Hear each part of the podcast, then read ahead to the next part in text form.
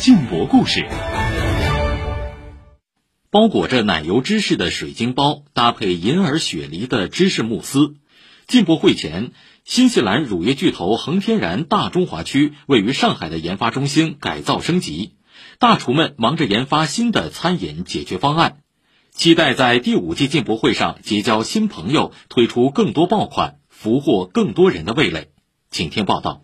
这个都是以茶为基础的，上面都是用我们的这个乳制品上。说起恒天然的五年进博之旅，韩丽总是不由自主的会从奶盖茶说起。身为恒天然的大中华区副总裁，韩丽回忆，第一届参展时，恒天然的展位只有五十平方米，没曾想却因一杯小小的奶盖茶引爆了食品展区。茶饮盖上一层厚厚的奶盖，绵密微甜，综合了中国茶的微涩，尝上一口，瞬间拿捏住了。大家的味蕾，我没想到当年的那个奶盖茶就变成了个爆款，爆到程度到第二届的时候，就一年可以销售六亿杯。而让韩丽更没想到的是，奶盖茶从进博会出发走红中国市场后，他们又试着将奶盖的解决方案复制到了其他的市场。很快，奶盖茶在东南亚市场也成了网红。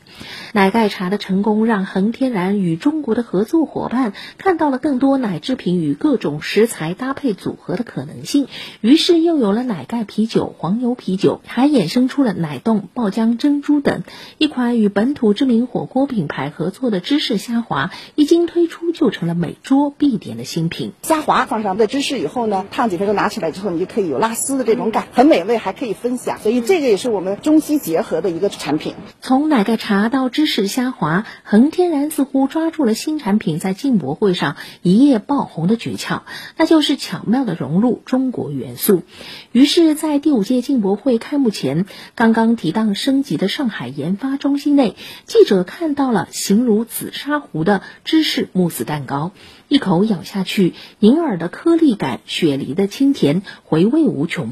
一旁的奶油芝士水晶包同样夺人眼球。研发大厨白冰川告诉记者：“结合了新西兰的奇异果，四小时小火煮了一个果酱，然后搭配我们的安佳奶油芝士，酸甜可口。水晶皮灵感来源于水晶虾饺，研发了两个月，六十多次的尝试。”西点中做，洋为中用，在恒天然的研发中心后厨里，这样的案例比比皆是。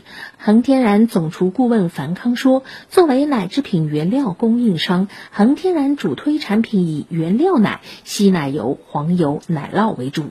可是进博会上走红的却是一款款颜值口感俱佳的茶饮或者是美食，这都离不开中国的合作伙伴给予了他们无限创新的可能。在进博会之前，我们的客户还是比较传统的，呃，烘焙店啊、连锁餐厅啊这类客户，越来越多的现在很多都是一些新零售的客户，像。叮咚买菜啊，盒马啊，有很多火锅的制品，比如说那个丸子啊、虾滑、八宝饭系列的产品、汤圆。我们把我们的知识融入，只有客户在吃的时候还可以拉丝的那种效果。中西合璧带来了更多的新口味、新产品。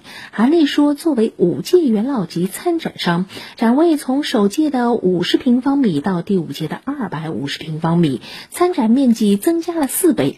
在他们看来，倾听市场声音，找准发力点，进博会无疑。成了外国企业扩大朋友圈的绝佳机会。每年的进博会又是一个是风向标，只要是参加进博会的，一定是对中国很有信心的企业，既展示了我们的产品，又交了朋友。一年一度的叫朋友圈大聚会。以上由记者姚一凡报道。